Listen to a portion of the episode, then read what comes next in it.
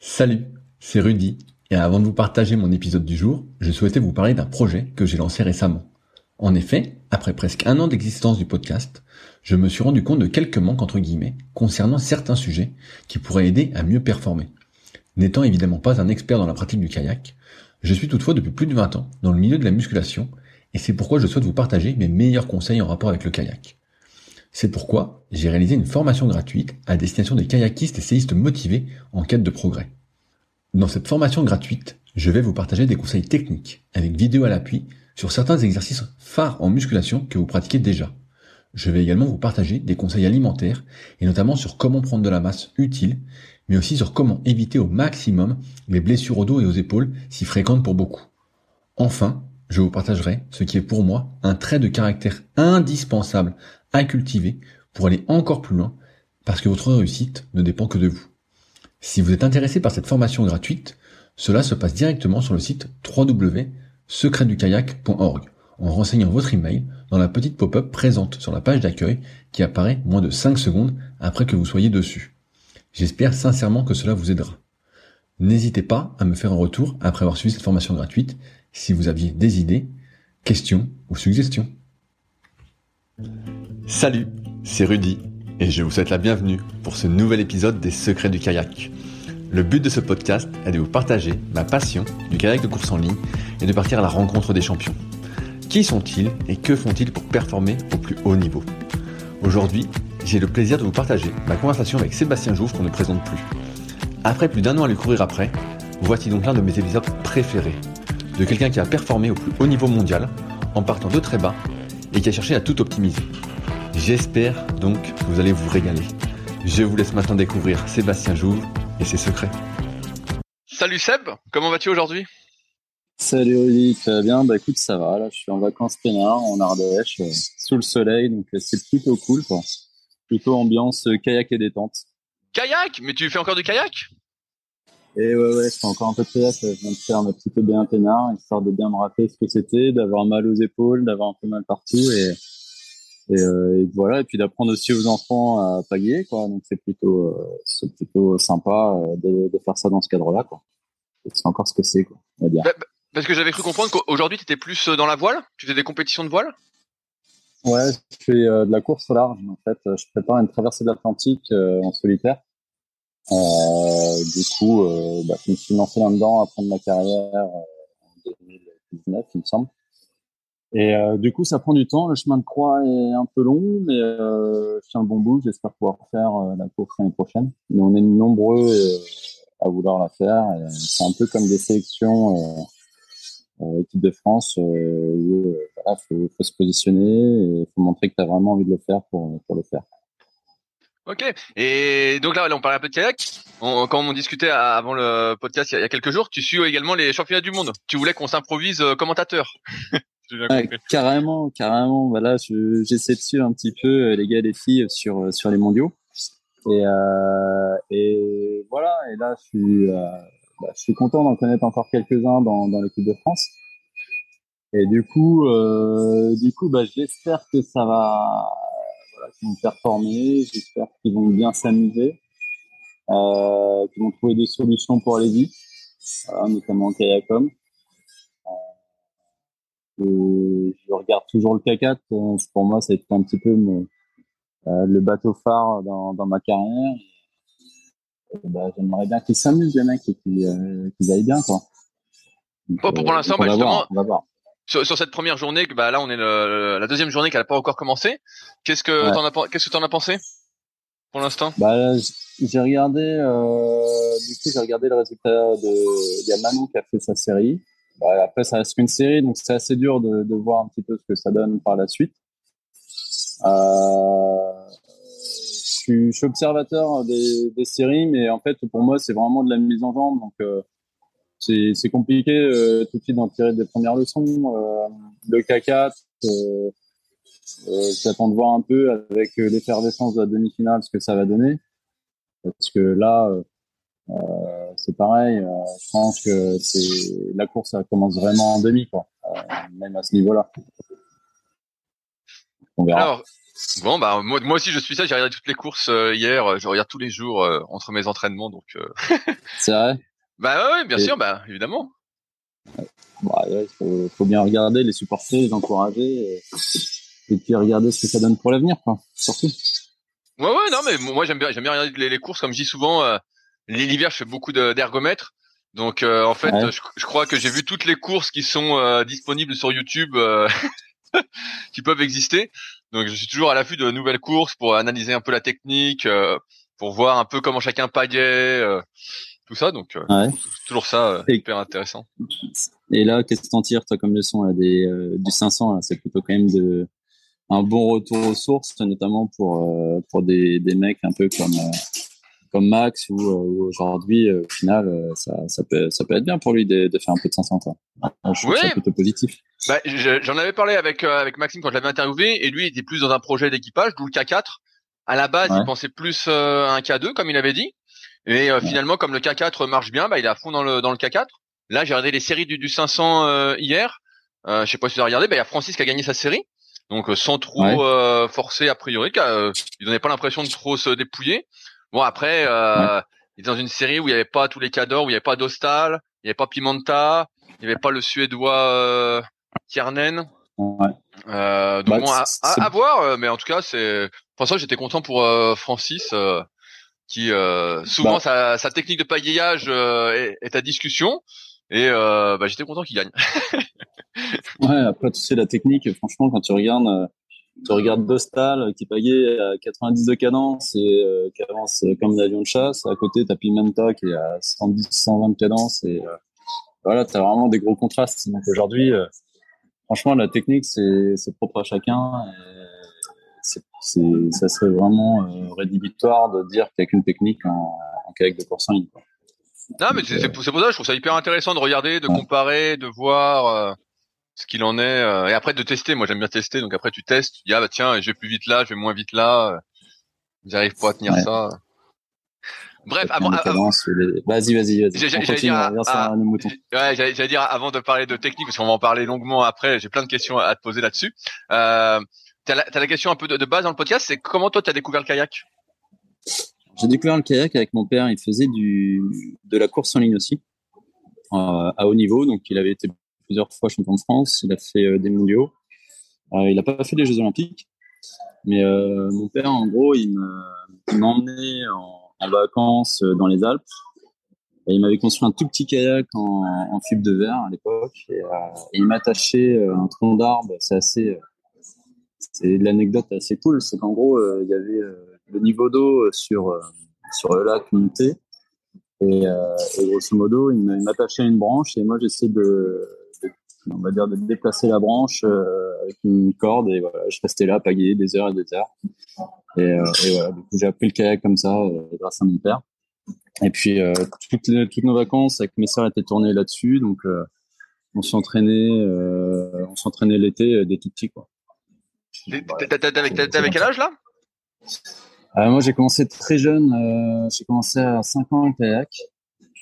Euh, toi là mon fils et ma fille commencent le kayak un peu près au même âge. Euh, du coup, euh, je pense qu'il y, y a, toujours des choses à découvrir même à ces âges-là en termes de proprioception. Et donc, je pense que plus tôt que tu commences, et, plus tu as de, de prédisposition par la suite pour, pour ton activité. Après, ils font pas que du kayak, mais ils font plein de choses. C'est ce que j'allais te, j'allais te dire. Est-ce que toi, tu as fait d'autres activités sportives en plus du kayak, comme tu as commencé jeune? Ouais, je, je nageais aussi. Euh, je faisais un peu de, de tous les sports. Je nageais, je faisais de la gym. Donc en gros, l'été c'était kayak. Euh, pendant la période scolaire, c'était natation. Euh, j'avais redemandé un peu à mon père et je crois que c'était entre une et deux fois par semaine, même des tout jeunes. Et, euh, et de la gym aussi euh, en UNSS à l'époque, donc de la barre fixe. Et du coup, euh, du coup voilà, je, fais du sport pen presque tous les jours, des tout petits. Et je pense que ça, ça m'est resté. encore aujourd'hui, j'ai du mal à passer une journée sans faire ma petite séance de sport. alors, je te pose une question euh, un peu de taquiner. Est-ce que la voile, c'est du sport? Bah, écoute, euh, franchement, euh, c'est du sport. je dirais que quand tu payais en E bien, ça ressemble mes efforts en, en voile quand il y a de la grosse mer, des grosses vagues, notamment là, sur les courses, la course au large. Quand je suis au large, c'est sur trois jours, quatre jours. Donc en fait, tu tu, fais les, choses avec beaucoup de fatigue et et donc ouais, je compare ça un peu à l'EV1 longue tout le temps, tout le temps, tout le temps. Et en plus de ça, en comparaison au kayak, c'est que tu dois réfléchir sur euh, plein d'autres critères, sur plein d'autres choses en même temps que tu navigues. Et du coup, euh, du coup, c'est comme si que demain, toi, sur l'eau, on, est bien. Je te demandais, bah voilà, tu me fais un calcul, euh, un calcul mathématique parce qu'on a pas mal de, calculs à faire en, mer. Et bah, tu vas voir que tu t'es vite limité. Et, du coup, c'est vraiment sport. C'est vraiment sport. Je, je, considère qu'aujourd'hui, si j'avais pas fait de haut niveau en kayak, ça serait difficile. Voilà. À, partir de quand tu t'es inscrit en, club, en kayak? Euh, je crois en, alors à l'époque au club de Rouen il y avait euh, du coup euh, il y avait euh, les poussins. Et en dessous de ça il y avait une autre catégorie donc avec Antonin Leblanc un copain du, club dès tout petit on, je pense vers 8 ans allez 8 ans on avait déjà notre bateau au club quoi. Maintenant je crois que les premiers les premiers courses à partir de 10 ans on avait du bol d'avoir des, des, parents euh, fanats de kayak. ma mère en faisait aussi. Euh, tout le monde en faisait dans la famille. Donc au final, c'était quelque chose d'institutionnel. C'était normal d'aller faire son tour de kayak le, le week-end euh, ou en vacances. Quoi. Donc, euh, donc très jeune, très très jeune. Mais, mais, mais, à cette époque, quand tu faisais du kayak, t'avais pas l'esprit de compétition. Là, tu parles de balade, de, de choses comme ça? Ouais, bah je dire que j'avais pas l'esprit de compétition. Euh je dirais que si, j'avais l'esprit de compétition, mais il n'y avait pas trop de compétition. Donc en fait, on, pour moi, chaque, euh, chaque petit entraînement, mais avec les copains, c'était une, une entre nous. Euh, et très vite, des euh, minimes cadets, il y a tout un groupe au club de rang qui s'était constitué avec Sylvain Paillet, Antonin Leblanc, David Michel que tu connais pas, qui est un mec arrêté mais qui était très fort aussi. Et en gros, chaque chaque samedi matin, c'était on naviguait autour de l'île La Croix et c'était vraiment de, de, se tirer la bourre. Donc l'esprit de compète, au final, il est arrivé très jeune. Euh, Par euh, est-ce que déjà tu étais plus grand que les autres enfants? Parce que j'ai cru voir, alors je sais pas si Wikipédia direct, tu fais 1,4m90. Est-ce que tu as toujours été plus grand que les autres? Je mesure qu'un mètre 90. Je vais te dire franchement, ça j'avais triché pour euh, le voyage Air France avec, euh, avec la Fédé pour être en première classe, enfin voilà, pour être surclassé.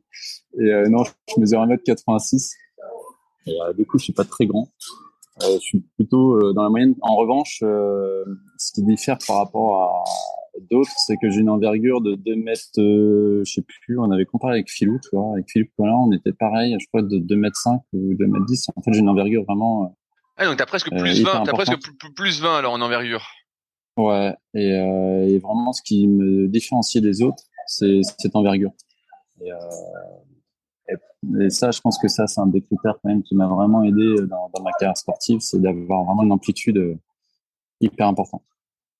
C'est marrant ce que tu dis parce que là, je regardais euh, la semaine dernière les championnats du monde, les championnats d'Europe de marathon, et euh, en, ce, en, ce, moment, ceux qui dominent au, marathon, c'est les Danois. c'est les Danois qui dominent. Bah ouais. et, quand, et, quand, tu les regardes, et c'est ce qui m'a choqué, c'est qu'ils ont les bras vraiment super longs à côté des autres, quoi. Vraiment euh, comme si euh, ils avaient, euh, je sais pas, beaucoup plus d'envergure. Et euh, je me dis bah voilà, voilà le secret des Danois. Ils ont les bras plus longs. Ouais. bah ouais, non mais franchement, moi j'ai un tout petit buste, j'ai des très grands bras et ça m'a beaucoup beaucoup aidé. Et j'ai regardé l'arrivée du, du, marathon des Danois là, les, les, deux qui se tiraient la bourre à la fin. Et ça me faisait vraiment penser à, à ça, quoi. Des mecs euh, qui sont assez fins, assez longilines et qui, euh, qui pagaient vraiment tout en, tout en finesse. Et, je dirais que le, ce qui me caractérisait, c'était ça. C'était vraiment euh, le, fait de ne pas avoir des gros bras, mais plutôt des bras assez longs et assez fins. Ah, ah, alors, euh, sur, sur, Wikipédia, il est dit que tu fais 86 kilos. Est-ce aussi un mensonge d'acteur que tu as dit euh, être en première Ah non, non, non, non, non, du tout, du tout. Ça, par contre, c'est vrai. Euh, bah, en fait, euh, quand je faisais du, au début de ma carrière, je faisais plutôt du 1000. Et du coup, j'étais plus léger. Je faisais plutôt vers les 82, 83 kilos. Et après, euh, il a fallu que je m'épaississe un petit peu pour pour le 500 notamment. Et, très vite, en fait, j'ai arrêté le kayak pour vraiment me, me faire gonfler et prendre du muscle avec Angers là, à cette époque-là. Et du coup, je suis remonté vers 86, 87. Et, euh, et je, je, me suis stabilisé là-dessus. Aujourd'hui, c'est encore aujourd'hui mon plateforme euh, quand je suis, euh, on va dire, je suis affûté pour la voile ou pour le kayak. Ok, ouais, donc ça, ça fait pas, pas si longiligne quand même. Bah, c'est quand même euh, pas très lourd. Hein. Euh, tu prends deux stalles, tu as des mecs quand même qui sont grands et, et, lourds. Tu prends des, des Poulsen, ils sont plutôt vers des 92, 93 kilos. Euh, t'as quand même des, des gros molosses toi euh, sur du 500 t'as des mecs quand même assez euh, assez costauds je, je faisais pas partie des gabarits euh, des, des, gabarits costauds en tout cas dans ma carrière comment se passe je reviens un peu sur euh, ton historique comment se passent tes, tes premières compétitions en tant que, que jeune? Euh, bah écoute, j'étais plutôt, euh, même si j'aimais la course, en fait, j'étais plutôt pas très bon. Et euh, du coup, euh, du coup, si de, de souvenirs, en fait, sur, des choses un peu longues, euh, j'arrivais à m'en sortir en kayak de mer ou en... là, je te parle poussin minime. Hein. Je parle tout petit, quoi. bien sûr, vas-y. Kayak de mer ou kayak de descente, euh, c'est des classiques, j'arrivais vraiment à m'en sortir. Après, tout ce qui était euh, kayak de course en ligne, euh, j'avais vraiment du mal à m'exprimer, toi. Et il y avait déjà des gamins minime cadet qui arrivaient à bien pagayer, à, à faire, euh, voilà, bien faire glisser leur bateau. Moi, ça n'a pas été trop, trop euh, mon cas. Toi, je me rappellerai toujours euh, Xavier Florio, euh, dès mes tout premiers stages minimes, il me dit, bah, Seb, on a un problème avec toi, c'est que tu es trop nul en kayak. Donc, les championnats de France minimes, tu vas les faire en canoë. Je fais, ah bah c'est cool, en canoë de course en ligne. Il fait, bah ouais, ouais, tu vas apprendre à faire des canoës de course en ligne pour faire des France. Donc, bon, mon père était assez dégoûté, quoi. Et, euh, du coup, j'avais fait les France euh, au final euh, quand même en, en K4 de, de, course en ligne pour remplacer un gars qui était malade, mais sinon j'étais pas trop, je faisais pas partie des meilleurs. J'étais vraiment en, on va dire en fin de peloton euh, étant gamin. Quoi. Même si j'adorais ça, j'étais frustré parce que j'avançais pas et, et parce que bah, il y avait des gamins qui savaient mieux payer que moi. C'est drôle ce que tu dis parce que j'avais interviewé Vincent Le Crubier et tu sais, il donnait une, une, stat du style que tous ceux qui avaient été euh, en équipe de France euh, plus tard avaient bien performé justement euh, aux régates minimes. Et toi, bah là, c'est pas du tout, c'est pas du tout ton cas. non, non, j'étais une quiche. Franchement, j'étais nul. Et, et tu vois, bah, j'adorais parler en fait. Du coup, je discutais avec les copains dans le bateau, mais ça servait pas vraiment à faire avancer le bateau. Quoi. Et, et, du coup, du coup, voilà, j'ai remplacé un gars, je me rappelle à la volée, je vais encore ma tronche avec mon gilet de la région de Normandie au championnat de France minime à Autun. Là. Et, euh, et voilà, ça c'était ma première expérience euh, d'une compète, on va dire nationale en, en, kayak de course en ligne. Mais, euh, mais comme quoi, euh, par contre, ce qui m'avait vraiment marqué, c'est euh, de me dire, bah, en fait, t'es nul, quoi. Faut que tu t'entraînes parce que même des gamins qui, n'ont pas commencé aussi jeunes que toi, bah, ils avancent plus vite que toi. Donc, donc très vite, je me suis mis à m'entraîner de, plus en plus. Donc, voilà. Tu, tu, parlais de kayak, de kayak de mer, de kayak de descente. Est-ce que tu as fait euh, ouais. toutes, les, toutes, les, disciplines du kayak? Euh, J'ai fait toutes les disciplines de kayak euh, à des moments donnés différents de ma vie, mais ouais, j'ai fait de la, de la mer, de la descente aussi, parce que le club de Rouen, à la, base, ils avaient zéro kayak de course en ligne. Et on avait Luc Martin, un, un ancien, euh, un ancien du club là, qui s'était dit bah tiens, on a un bassin devant, devant le club qui est plutôt euh, destiné à la course en ligne, on va essayer d'en construire quelques-uns. Donc on s'est mis à, strater des, kayaks dans le dans le club et euh, ils nous ont construit notre premier kayak. Et c'est comme ça qu'est née la course en ligne au club de Rouen. Sinon à la base c'était que des salonneurs et que des descendeurs. Il y avait zéro course en ligne. Donc, euh, donc Luc Martin a vraiment développé cette activité là. Et ça, c'était euh, cool. Parce qu'au final, du coup, j'ai touché à plein de disciplines, mais euh, mais assez tard, euh, enfin un peu plus tard à la course en ligne. Est-ce que tu penses justement que c'est des choses qui t'ont aidé d'avoir touché un peu à toutes ces disciplines dans le kayak? Euh, je dirais oui parce que notamment sur le kayak de mer où qui nécessite pas mal d'anticipation et d'adaptation dans les vagues. Ça m'a donné quand même une polyvalence sur les courses, notamment quand c'était agité ou bah moi, je me rappelle de, François During, Poznan, qui était, euh, qui était mon entraîneur, et qui me dit, bah là, Seb, là, la Coupe du Monde en 1500, elle est pour toi. C'est, cadeau. C'était un bassin défoncé, des vagues de partout. Et en effet, euh, bah, pour moi, c'était quelque chose de facile parce que les autres, ils n'arrivent pas, pas trop à s'exprimer euh, dans ce bassin qui était, vraiment en mode, euh, voilà, fallait, fallait vraiment s'adapter aux, grosses vagues. Et pour moi, bah, c'est clair que ça m'a donné vraiment des, des, un, champ d'action euh, hyper large euh, dans des conditions difficiles. Quoi. Bah, bah alors je te, je te, pose la, je te pose la question. Quand il y a des grosses vagues, comment on s'adapte? Comment je fais pour aller vite quand il y a des vagues de, de fou?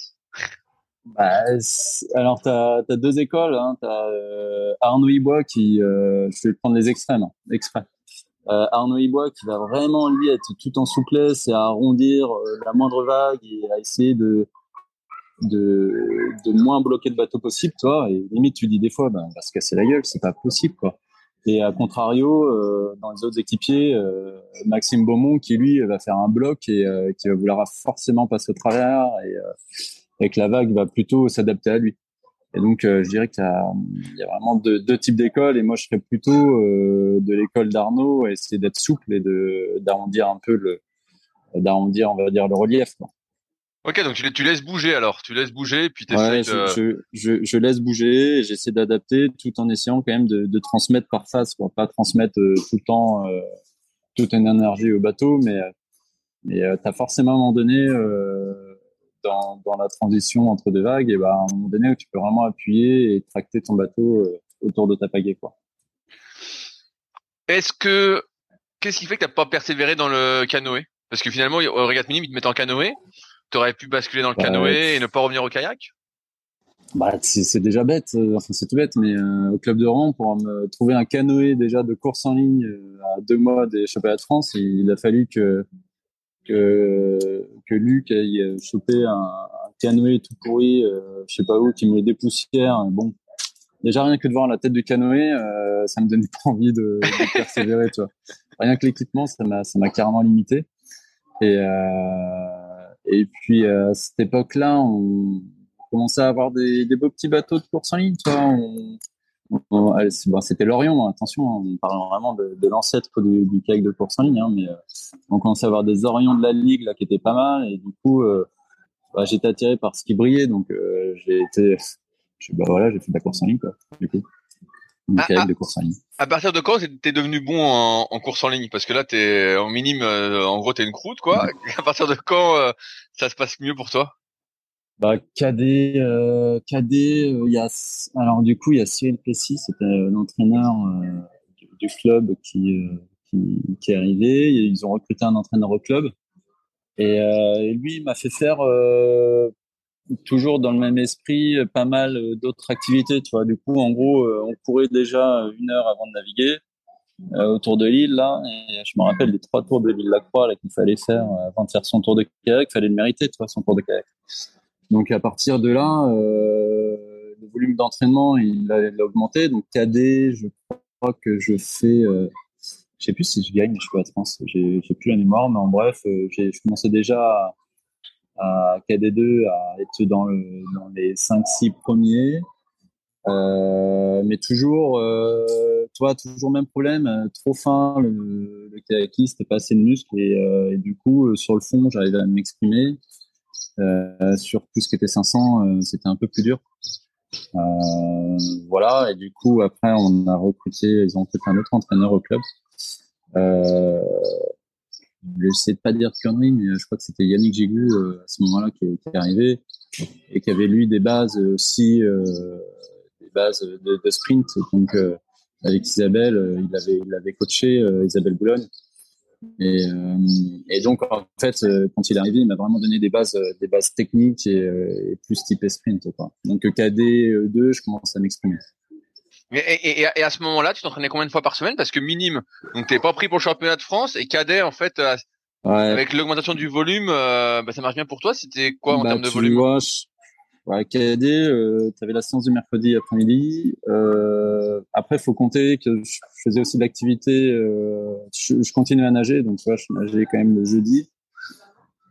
Euh, donc ça faisait alors mardi soir natation, jeudi, euh, mercredi donc le kayak euh, au club, jeudi soir natation, samedi matin une séance longue au club, tu vois, d'aérobie, samedi après-midi c'était footing. Enfin on s'entraînait déjà, je pense au moins six fois, cinq six fois, tu vois, même un peu plus par semaine. Et dimanche matin aussi les séances Donc en fait on s'entraînait quasiment beaucoup, enfin quasiment tous les jours c'est quand même beaucoup. Enfin, je trouve à cet âge-là. Est-ce qu'à tu, m'entends Seb? Ouais, ouais, je t'entends. Est-ce qu'à ce moment-là, euh, tu t'imagines euh, faire carrière dans le kayak? Ou pas encore? Euh, Pas encore, mais on va dire que ça en devient une obsession. Quoi. je deviens complètement obsédé du kayak. Euh, toi, quand moi je me, je me projetais, euh, toi à la maison, je rentrais à la maison, je, me mettais, on avait un énorme miroir euh, chez nous et je m'asseyais devant le miroir et je prenais le manche, à balai et même en rentrant, j'essayais de, de pagayer devant le miroir, toi. Donc très vite, en fait, j'en suis totalement accro et, et, et obsédé à vouloir tout le temps, tout le temps, tout le temps, tout le temps pagayer, quoi. Donc ça, on est KD 2, junior, euh, junior 1. Là, à ce moment-là, tu fais des études classiques? Euh, J'intègre le sport-études de Caen.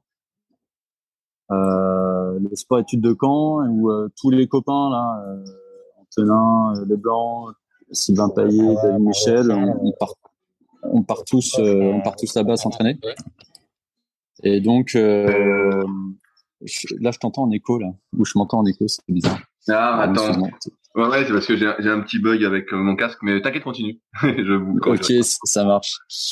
Et, euh, et, du coup, on part tous s'entraîner à Caen et euh, Olivier Marguerite, qui est l'entraîneur là-bas, était euh, encore plus euh, fanat du volume d'entraînement. Et, et, donc là, on découvre vraiment ce que c'est que de, de s'entraîner. Donc, on allait nager le midi, c'était obligatoire. Euh, on était au lycée Malherbe, euh, voilà. Et le soir, on pagayait, quoi. Donc, euh, on s'entraînait deux fois par jour. Et je peux te dire que là, les études, ça a été compliqué parce qu'on était tout le temps euh, amorphe en cours. On pensait qu'un truc, c'était l'après-midi, c'était de faire la sieste pendant les cours. Et, euh, et pour moi, qui n'avait pas de, de grandes facultés scolaires, ça a été plutôt plutôt dur de concilier les deux. Mais du coup, je me suis très vite réfugié là-dedans dans, le kayak où euh, j'ai enfin, je suis basculé, euh, enfin j'ai basculé vraiment dans se dire, bah là, euh, s'il y a bien un truc qui peut réussir, c'est ça. Euh, donc, euh, je suis entré dedans, j'ai foncé et j'ai continué à m'entraîner de plus en plus. Est-ce est que tu dirais avec le recul que c'est justement euh, ce gros volume d'entraînement qui t'a vraiment fait passer un cap Et est-ce que ça a été, je rajoute une deuxième question, un fil conducteur tout au long de ta carrière, ce gros volume d'entraînement? Complètement. Euh, pour moi, c'est vraiment c'était la clé de, de, ma carrière sportive. Euh, Aujourd'hui, quand j'entends des jeunes râler euh, parce qu'ils s'entraînent, ça me en fait, j'ai envie de leur dire, mais écoute, il n'y a aucun souci, fais un autre sport parce que pour performer, t'as pas le choix. En fait, euh, t'as pas le choix que de répéter, répéter, répéter. Et il n'y a pas de, y a pas de, d'extraterrestres qui, euh, qui arrivent à faire de haut niveau sans s'entraîner un certain nombre d'heures. Et pour moi, cette euh, la performance, même dans des jeunes catégories, elle est liée à, des histoires de volume d'entraînement. Vincent Lecrubier, c'était un dingo de l'entraînement. Hein. Avec son père, là, il faisait des quantités, des quantités d'entraînement. Et du coup, nous, on l'observait, euh, c'est juste un petit parallèle, mais nous, on l'observait, on était déjà senior que lui, on l'observait junior et cadet. On disait, bah là, lui, c'est sûr, ça va être une machine. Quoi. Et, euh, et, quand il est arrivé euh, senior 1 et, que je lui ai proposé de faire de l'équipage, il était surpris, mais en fait, il, il avait déjà un, un background de, de volume d'entraînement qui était énorme. Donc ouais, c'est la clé de la réussite pour moi par la suite, comment ça se passe? Est-ce que tu intègres facilement? Je veux dire, est-ce que tu intègres rapidement les équipes de France euh, seniors? Ou tu as un petit délai d'attente? Bah, Très vite, en fait. Euh, euh junior, euh, j'intègre les équipes de France et marathon aussi. du coup, j'avais été en Hongrie faire une Coupe du Monde, je sais plus trop quoi. Enfin bon, j'avais bidouillé un peu en marathon. Et après senior, donc senior, en fait, j'intègre vite l'équipe de France euh, moins de 23. Mais aussi, euh, je rentre en finale. Euh, il y avait Vichy, il y avait le championnat de France à Vichy, et je crois que je finis euh, huitième en finale du 1000 à Vichy. Euh, donc c'était quand même pas mal pour moi à cette époque. Et donc je suis Albert Pernet m'a assez vite repéré et, j'ai participé à pas mal de stages équipe euh, pour me faire augmenter, pareil, toujours euh, me faire progresser.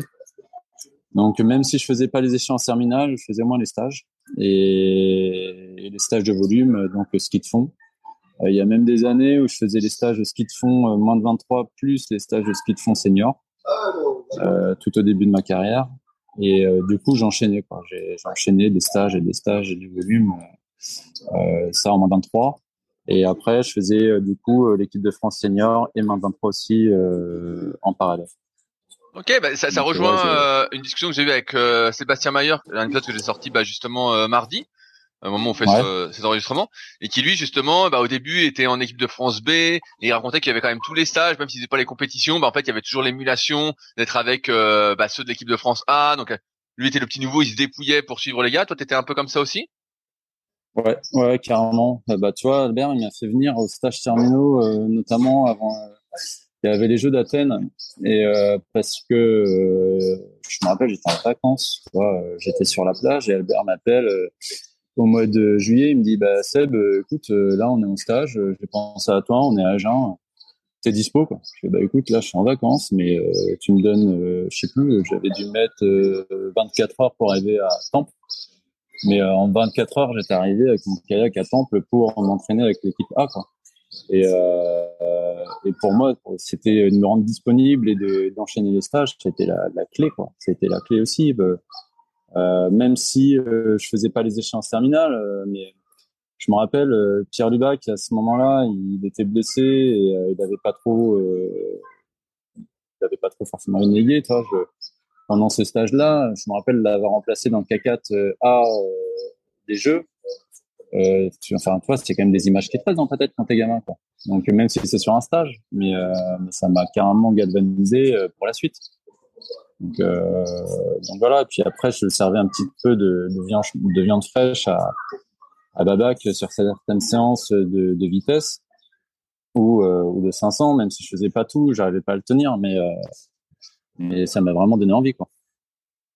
Bah, tu m'étonnes que euh, ça fait plaisir. T'es invité. Et puis toi, en fait, t'avais tout, t'avais comment? T'avais rien à perdre et tout à gagner, quoi.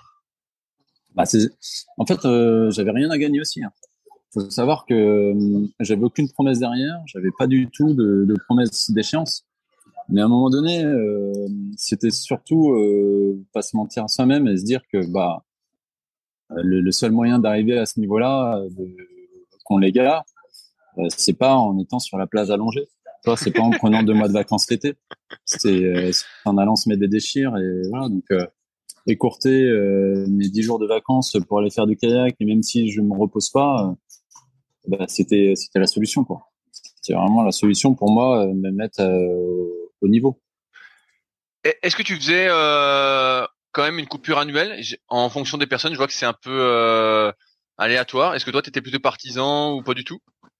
Euh, Là, totalement l'inverse. Pas de euh, coupure euh, partisan de surtout, euh, surtout m'entraîner plus.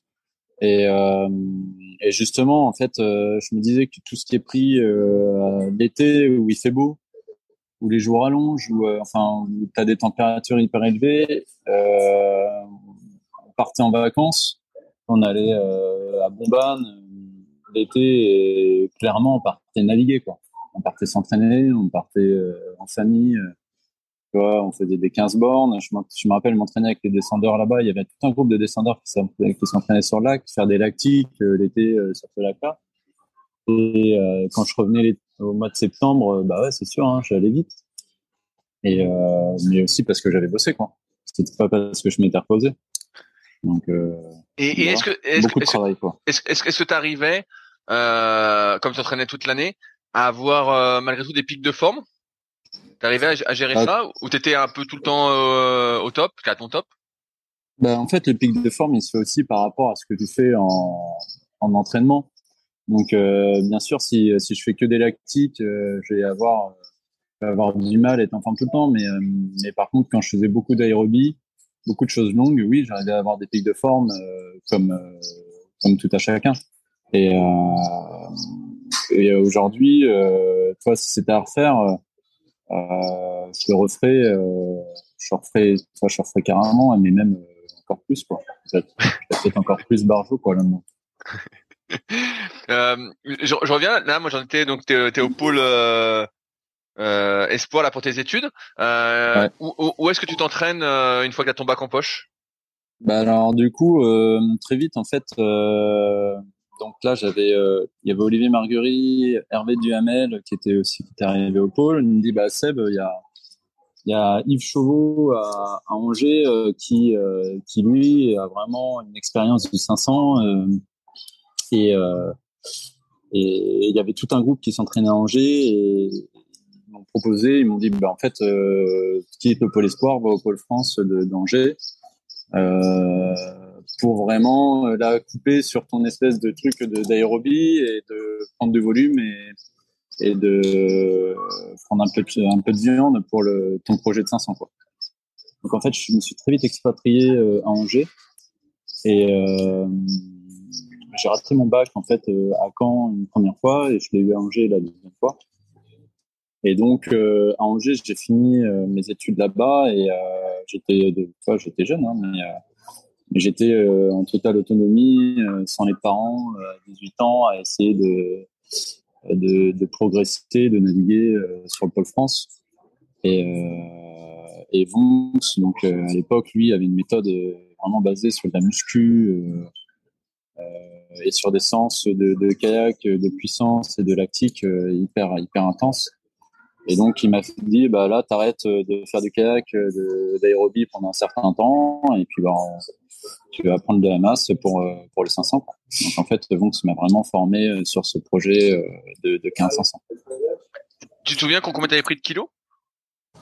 Bah, tu vois, c'est pas dur. Hein. Enfin, je suis très vite monté à 86 kilos. Euh, donc ouais, j'avais pris 4-5 kilos quoi, en un an. Après, euh, cette époque-là, on prenait beaucoup de protes.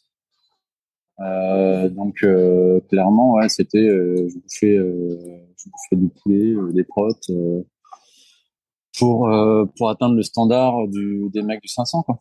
Mais, mais, tu, tu, montais quand même en bateau, tu fais quand même un peu de bateau à côté. Euh, ouais, j'ai eu une phase pendant deux mois où j'ai quasiment pas fait de bateau pour vraiment limiter mon impact de l'aérobie sur ma prise de masse. Et, euh, et donc on avait vraiment euh, scindé, euh, scindé le bloc de volume de, je vais essayer de pas dire de bêtises, mais de fin de octobre à de octobre, on va dire, à décembre, j'ai passé énormément de temps en salle de muscu. Quoi. Il y a muscu tous les jours. Avec Fred Gourichon, euh, avec Stéphane Gourichon, pardon. Et, euh, et d'autres, là, on passait énormément de temps en muscu. C'était dingo. Quoi. Tu vois, t'arrivais, euh, tu, tu regardais la séance. Enfin, moi, je, je me rappelle plus pouvoir tendre mes bras euh, pendant pendant dix jours parce que euh, à force de rester pendu à la barre de traction, il fallait faire des séances assez assez dingo. Donc donc voilà, j'ai, breaké pour vraiment prendre cette masse cette masse musculaire. Est-ce qu'en muscu, vu qu'on en parle, est-ce que tu étais fort avec tes longs bras? Ou euh, justement, comme tu as bras, tu étais un peu moins fort en termes de performance comparé aux autres? Alors, alors du coup, euh, on avait nous des tests muscu où euh, les premiers tests muscu, tu sais, c'était deux minutes à 50 kilos et en, en, DC et deux minutes à 55 kilos en TP. Et, et mesurer, notamment en développé couché, on avait une petite tige au-dessus de la tête là, et afin de mesurer ton amplitude. Toi. Donc euh, il y avait eu des tests où au final, euh, lorsqu'il mesurait l'amplitude, je m'en sortais plutôt pas mal. notamment en tirade de planche où, c'était pareil, on mesurait l'amplitude entre la barre et, le dessous du banc. Et ils avaient fait un calcul, euh, Karsten Neumann, donc le, directeur des équipes de France de l'époque, avait fait un calcul où il multipliait l'amplitude par, par le nombre de reps.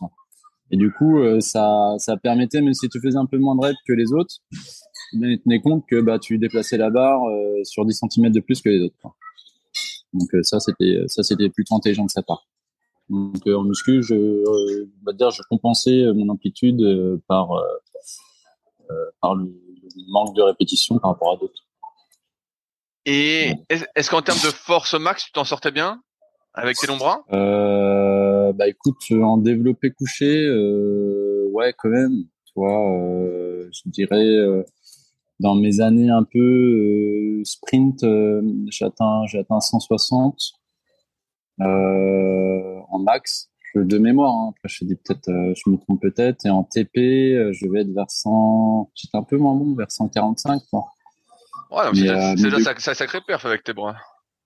Et du coup, je galérais notamment sur vraiment la fin des mouvements en tirade de planche pour, toucher la barre sur le, sur le banc. Et, euh, et aussi, euh, bah, vite, parce qu'il y avait un petit peu un concours, euh, un petit concours de muscu avec Vincent Lecrubier, avec Étienne Hubert et avec d'autres, où bah, JP, il en avait marre qu'on fasse un peu les cons en muscu et il nous a imposé de lever les pieds ou de plus mettre les jambes sous le banc parce qu'on se blessait aussi à vouloir battre, battre le copain, le copain d'à côté. Quoi. Donc, donc en fait, le max, c'est, euh, bah, ça s'est vite estompé euh, cette petite compète du max euh, total. Par contre, après, il y avait la, la compète de, la force puissance et de la force endurance où là, il y avait y avait, des bons matchs avec Vincent Lecoudier, quoi, notamment. Et, et puis, bah, en force endurance, il y avait Étienne qui défonçait tout le monde, quoi. Et du coup, on, c'était surtout là-dessus, la compatible max, bon. Euh, il y avait Mathieu Goubel qui rentrait dans la salle, qui écrasait tout le monde, et là, on, juste, on jouait plus, quoi. On jouait plus du tout. Est-ce que justement cette amélioration euh, de tes performances euh, en muscu et cette prise de masse que tu as fait, tu l'as ressenti tout de suite quand tu as repris le bateau à fond en termes de perf? Ah, Complètement, complètement. Tu vois, je fais champion d'Europe moins de 23 en 500. Euh, pour donner un ordre d'idée, euh, je crois que je gagne euh, ces championnats d'Europe là. Il faudrait retrouver les temps, mais je crois que je faisais une 38 sans vent. Euh, cette même année, j'étais dans, le, les records du, temps du, 500. J'avais fait une 36 et quelques. Donc, tu vois, clairement, ouais, ouais, ouais. enfin, le, rapport poids puissance était était optimum. Et, euh, et surtout, ouais, j'arrivais à mettre des plaques dans l'eau et ça, c'était c'était hyper euh, hyper important. T'as pas refait justement alors cette ce... parce que là, si ça avait bien cartonné, on aurait pu se dire que tu aurais remis en place ces deux mois de muscu euh, à fond l'année d'après ou des années plus tard pour encore gagner, vu que ça se transférait bien pour toi? Bah après, tu te rends dans l'euphorie du jeu, toi, tu gagnes des championnats d'Europe, tu es en équipe senior 1, tu tu, du coup, tu vis un petit peu sur ton acquis du moment, sur ta prise de masse. Il y a quand même encore les tests muscu qui te, galvanisent à rester dans le top euh, en muscu. Euh, voilà, tu es dans un bateau. Moi, j'avais, euh, du coup, des bateaux quand même qui étaient bien customisés pour moi, où il fallait que je fasse un certain poids pour être bien dedans. Donc, il fallait pas non plus que je prenne trop trop de muscles par la suite. Donc, je me suis peut-être un peu bridé là-dessus et et puis, euh, et puis à un moment donné aussi, euh, bah, faut quand même déplacer la barbaque, quoi. Euh, et sur 500, ça pouvait être dur pour moi dans les fins de course si, si j'étais lourd, alors que pour moi c'était plutôt l'avantage. Les fins de course, j'arrivais vraiment à faire des relances assez fortes. Et, je m'étais dit que trop lourd, ça allait pas passer, mais c'était peut-être une fausse idée. Donc, donc je sais pas. Je sais pas. Là, là tu, tu parles du, du K1 500. Euh, euh, moi, je suis, je suis, arrivé euh, dans le milieu du kayak après euh, ta retraite entre guillemets sportive du kayak. et moi, j'étais surtout connu bah, quand j'ai fait mes recherches en, en équipage. À partir de quand t'as as basculé sur de l'équipage et t'es pas resté sur le mono? Bah, J'ai basculé avec... C'était les Jeux de, de Pékin. Non, bah tiens, regarde, et Halifax. Regarde, Halifax, en fait, euh, championnat du monde en 2000, alors que je dise pas de bêtises, je crois que c'était 2006, 2007, ouais, je sais plus trop, euh, Pékin c'est 2000, ouais. Euh, il y avait les championnats du monde à Halifax où c'était ma dernière course en 15 500 et c'était la dernière fois aussi où c'était olympique le 15 500. Et euh, enfin c'était la distance olympique, ça a basculé sur le 200. Et du coup, euh, du coup, ces championnats du monde là, je finissais bah, je crois encore quatrième, tu vois. Euh, je finissais quatrième donc à ces championnats du monde là en 15 500. J'avais gagné les deux coupes du monde. Et, euh, et là, ça bascule sur du 200 ou du 1000. Quoi. Donc là, j'ai le cul entre deux chaises. Euh, euh, donc là, on avait fait vice-champion du monde en K4 1000. Euh, déjà, c'était euh, un, premier un premier truc où on avait préparé le bateau, mais c'était pas non plus euh, on n'était pas sûr préparé dans, dans ce K4 là, mais on avait fait quand même une perf. Et, du coup, bah, je me suis orienté vers l'équipage parce qu'il y avait plus de 15 500 quoi, tout simplement. Et, pour moi, c'était un peu la, bah, la, la, fin, on va dire, de, ma, de ma carrière inter, en monoplace. C'est le changement de distance. Et pourquoi? Parce qu'en en 200, tu n'aurais pas pu performer, tu penses, en mono? Ouais, bah tu vois le ta remarque que tu faisais sur le prendre de la masse musculaire ou euh, où euh, je je pense que j'étais déjà euh, j'étais pas au taquet mais euh, j'avais déjà pris quand même pas mal de masse. Et je j'avais le doute de mes capacités à en prendre plus pour le 200 et je voyais les marmules du 200 de l'époque où je me disais c'est pas possible toi, jamais je ferai leur poids on commençait à avoir des mecs vraiment costauds quoi. Et donc, euh, donc en fait, j'ai un peu lâché l'affaire du, du, mono. Et puis l'histoire du K4, de la, place de vice-champion du monde en K4 m'a canalisé aussi, tu vois, m'a dit bah là, euh, il y a des médailles à faire. En mono, tu finis 4. Si tu vas sur 200, tu vas te prendre une, une volée de bois, ça va pas aller quoi. Donc je me suis orienté là-dessus. Et, euh, puis en arrivant euh, au jeu, vers les Jeux de, Pékin, on n'avait pas fait de quota euh, l'année et avec Vincent, euh, le nous a au rattrapage en 2008. Et donc, euh, on a été, euh, on a eu notre quota, je sais plus si on avait fait une médaille, je sais pas, d'Europe. Mais en gros, on a été rechercher notre quota au rattrapage. Et c'est là où je me suis dit, bah, l'équipage, c'est quand même cool, on vit des histoires vraiment sympas. Et, euh, et puis avec Vincent, euh, même si on était diamétralement opposés sur plein de plein d'items, euh, on se retrouvait bien dans le bateau. Donc, tu vois, lui, lui c'était plutôt sa carrière, il la définirait comme quelque chose, un passage dans sa vie, un passage court, et juste comme un boulot que tu fais pendant un certain temps. Moi, c'était vraiment un, life motif pendant une bonne partie de ma vie. En, en, équipage, ça se passe plutôt bien pour toi parce que finalement, euh, tu gagnes euh, des compétitions importantes. Ouais, ouais, ouais. Bah, euh, avec Vincent, on, je sais plus, on gagne pas encore. Euh, on était encore sur du 500 et là, ça bascule sur du 200. Tu vois, la distance change aussi après les Jeux de Pékin. Et donc, on passe sur du 200 et sur du 1000. Et là, il y a, euh, y a un extraterrestre qui s'appelle euh, Arnaud Ibois. Je sais pas si tu as eu l'occasion de lui faire une interview, ce gars-là. Tu m'entends, Rudy? Ouais, ouais, euh, je t'entends, vas-y.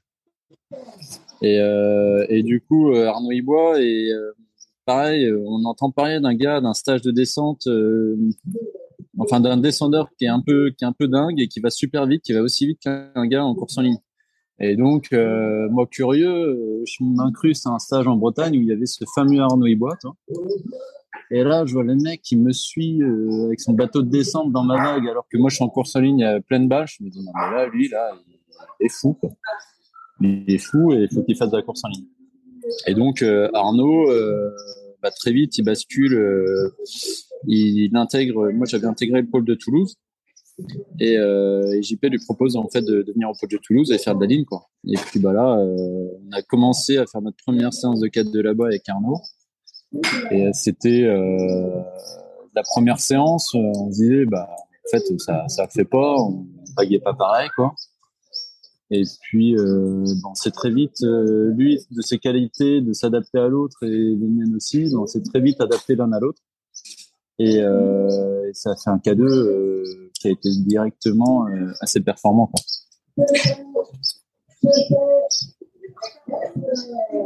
Qu'est-ce qui, a fait que tu es parti d'Angers pour la Toulouse? Bah, C'est pareil. en fait, JP m'appelle, il me dit bah, faut que tu ailles au pôle de, de, de l'INSEP. Là, c'est tout de suite maintenant. Tu déménages quand? Bah écoute, le temps de mon préavis, euh, temps de changer de, copine et puis euh, je déménage quoi. et, euh, et, donc, ne euh, faut pas le mettre ça parce que ça, si la fille elle écoute, monsieur. Mais mais en bref, je suis, je suis parti de d'Angers pour monter à Paris au pôle de de l'INSEP. Puis là, on se retrouve franchement un petit peu méga glauque dans une piole de l'INSEP à l'avant. Avant, c'était pas les mêmes chambres. Hein. C'était genre dortoir à 5-6 euh, dans une chambre. Et là, on se retrouve avec Cyril Carré, Maxime Beaumont euh, à l'INSEP. Puis on se regarde tous en chien de fusil pendant, euh, pendant quasiment deux mois à se dire mais qu'est-ce qu'on fout là Il n'y a rien à faire. Et puis là, il y a Jean-Pascal Crochet qui est, arrivé comme entraîneur. Et il dit bah là les gars, euh, je suis entraîneur de descente, je viens vous entraîner en course en ligne. Donc déjà nous on l'a regardé, on a fait ouais bah écoute non quoi, non, non en fait ça va pas se passer comme ça quoi. Puis au final, euh, ben, on a réussi nous à mettre de côté nos, a priori sur euh, sur JP et euh, et tout ce groupe-là, enfin une partie de ce groupe-là a, été obligé, à, enfin été obligé, a été invité à partir à, Toulouse, enfin dont moi. À l'époque, il y avait Anne aussi qui est parti à Toulouse. Et euh, j'ai fait des premiers, enfin, j'ai fait partie des premiers euh, athlètes à partir à Toulouse, quoi. Et il y avait aussi Boris Sonnet. Je sais pas si tu as connu un descendeur. De, de, de nom, de nom, oui. Ouais. Et du coup, on s'est retrouvé à Toulouse, euh, un peu avec bah, JP Crochet et un peu en mode camp d'entraînement, boulot pro aussi où je commençais à travailler en même temps et à construire quelque chose de nouveau, quoi. Et, et Arnaud, là, nous a rejoint, nous a rejoint à Toulouse au bout d'un an. Et donc là, il y a tout un groupe qui s'est très vite formé avec euh, Vincent, Arnaud, euh, Étienne. Et, euh, et, ça a été un peu les glorieuses de, notre carrière et de la, mise en route où là, vraiment, encore une fois, on se mettait, euh, on s'entraînait beaucoup. C'était celui qui en faisait le plus sur l'eau, celui qui allait le plus vite sur l'eau. Et, euh, et, ça, ça a été vraiment quelque chose, un élément déclencheur dans ma carrière. Euh, euh, de ce que j'ai entendu de toi, tu es plutôt connu pour ne jamais faire de séances faciles, chercher à tout optimiser. Alors déjà, première question, est-ce que c'est le cas Est-ce que pour toi, chaque séance était euh, comme une compétition? On m'a dit que par exemple, si tu faisais une séance en EB1, t'appuyais toujours euh, comme un fou à chaque coup. Est-ce que c'est vrai? Euh, ouais, bah tu vois, et encore une fois, sur l'eau ce matin, là, j'ai navigué, là, j'ai fait mon EB1, et je savais que tu allais me poser cette question-là. Ouais, je... Parce que justement, sur l'eau, sur l'eau, je me suis mis une déchire tout seul, quoi. Et je me suis dit, je, bah, en fait, je change pas, quoi. Et ouais, et, euh, et clairement, oui, bah, je, ça me posait préjudice des fois parce que je me, cramais. Mais euh, je me mettais vraiment de déchire à, chaque séance. Euh, pas forcément pour écraser euh, les autres, pour aller plus vite que les autres, mais c'était pour moi un moyen de me défouler. Je, je sais pas ce que j'avais. Il fallait vraiment que je que je mette un maximum de puissance et sur chaque coup de pagaie.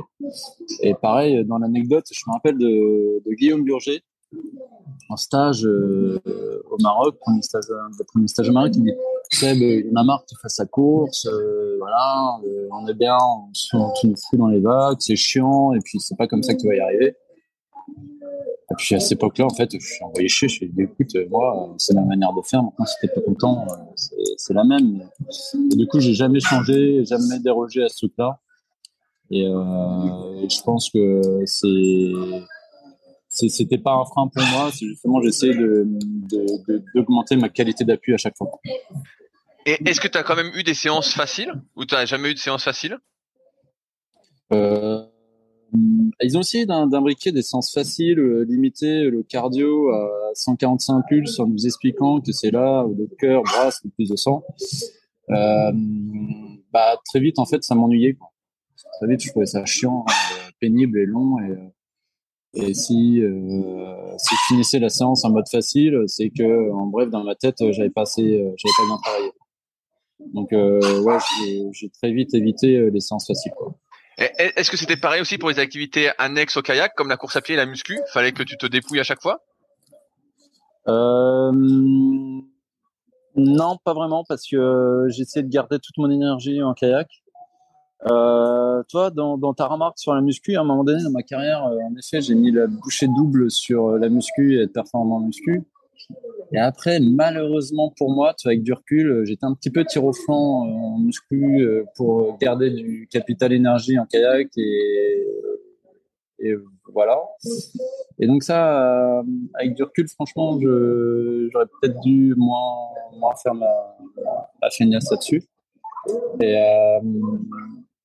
et donc, euh, donc voilà, j'ai euh, je faisais la séance qui était marquée, euh, je me rappelle, on avait fait marqué SP, tel pourcentage, j'allais pas forcément chercher plus loin. Sauf par moment où j'avais un regain d'énergie, j'allais chercher un peu plus loin, mais voilà. Et puis footing, bah, j'étais pas bon. Franchement, je, je courais mal, très mal. beaucoup de poids en haut et peu de poids dans les jambes. J'étais vraiment très maigre, presque atrophié au niveau des cannes. Donc, je galère en footing.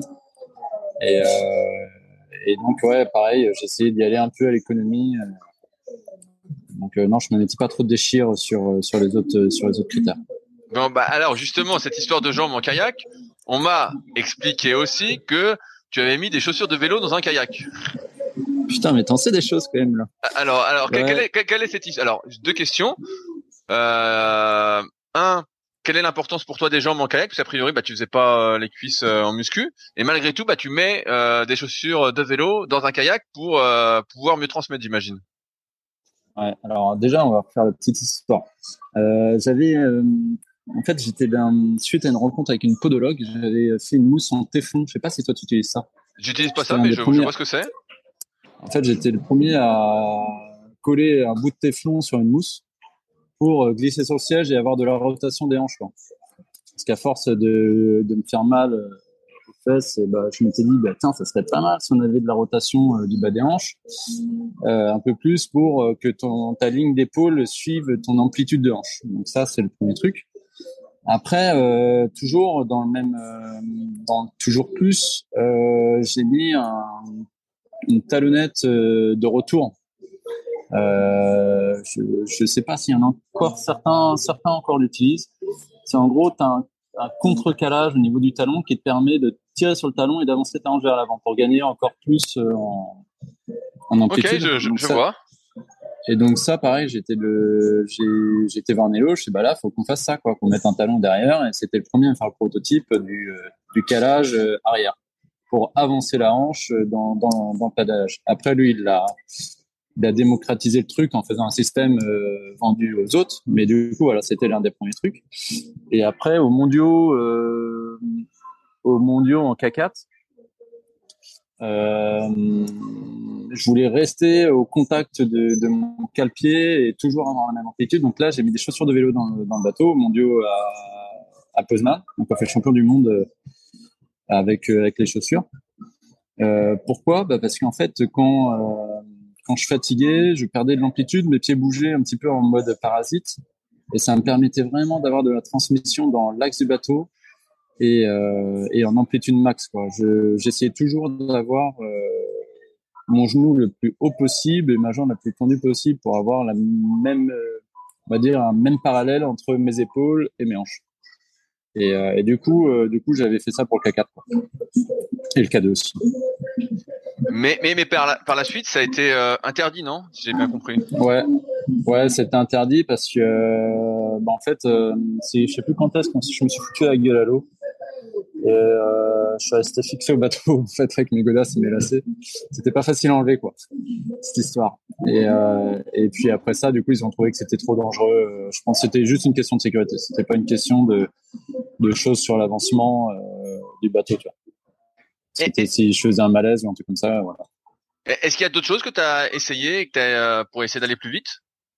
Bah, Pas mal. Euh, tu vois, mon Plastex, le euh, Fighter, en fait, euh, du coup, c'est un bateau qui a été fait par l'université, euh, une université polonaise, et j'avais bossé avec Richard Segura sur cette forme-là.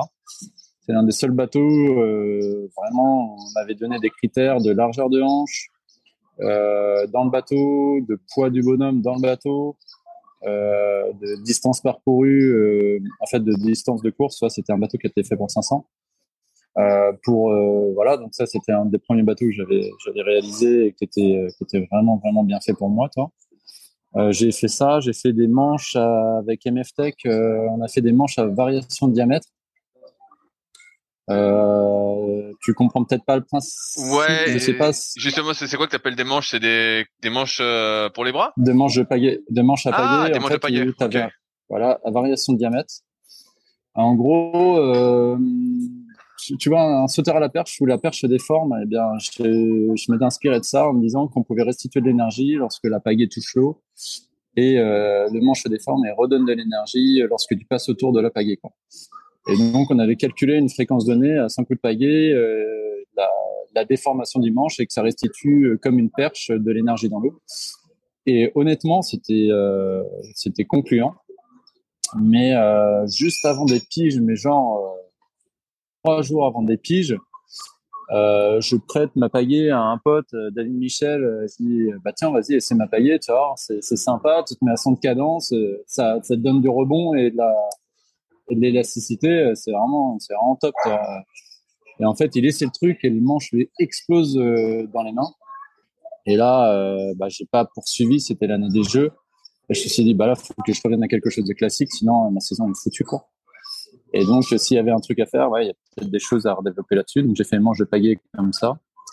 Bah, tu l'as dit, les cales talons, les moustéflons, le, j'avais essayé, euh, pas mal, euh, notamment sur les sièges, euh, les formes de sièges, le gouvernail à l'arrière, tout à l'arrière sur le Plastex pour limiter la traînée d'eau. Voilà, j'ai essayé, tout le temps de. C'était mieux le gouvernail plus à l'arrière? Bah c'est oui, mécaniquement. Bah, c'est forcément mieux parce que tu as ta longueur à la flottaison qui, qui a moins de perturbations, enfin, tu as moins de perturbations sous l'eau. Après, euh, la problématique que je rencontrais, c'était sur les vents latéraux, où euh, là, le bateau, il avait tendance un petit peu à, trop appuyer, à trop s'appuyer sur le gouvernail derrière et ça freinait. Donc, euh, donc j'utilisais que dans certaines conditions, 500 mètres ou 200 mètres, vent vraiment dans l'axe euh, du point d'eau. Donc euh, voilà, sinon c'était pas mal. Bah, mes records de 500, c'était ça. Là, là, tu disais que ton bateau c'était un Plastex et tout à l'heure tu parlais que tu avais été voir Nello pour euh, le cal talon. Qu'est-ce qui, a, bah, qu'est-ce qui a fait que tu étais Plastex et pas Nello au, final? Bah, je, suis un peu con. Hein. Euh, c'est le, c'est le lobbying Nello. Quoi. Euh, Plastex, il m'avait fait vraiment des bateaux, euh, des super bateaux, des super belles formes et, et Nello, vu que je faisais des médailles à des mondiaux des coupes du monde, euh, voilà, très vite, on va dire, m'a démarché pour naviguer chez eux en euh, me modifiant euh, des bateaux existants. Donc tous mes bateaux Neo, ils étaient construits, on va dire un peu customisés pour moi-même. On les recoupait dans le sens de la longueur, enfin de la largeur, excuse-moi, pour pour les affiner, leur donner un peu moins de volume. On, a on a modifié pas mal de formes de, mes bateaux. Et puis aussi dans la construction, euh, certains bateaux étaient en liège et moi mes bateaux ils étaient en, en nid d'abeille euh, carbone et euh, du coup Nello euh, adapté la, construction aussi pour moi. Mais demain si c'était à refaire,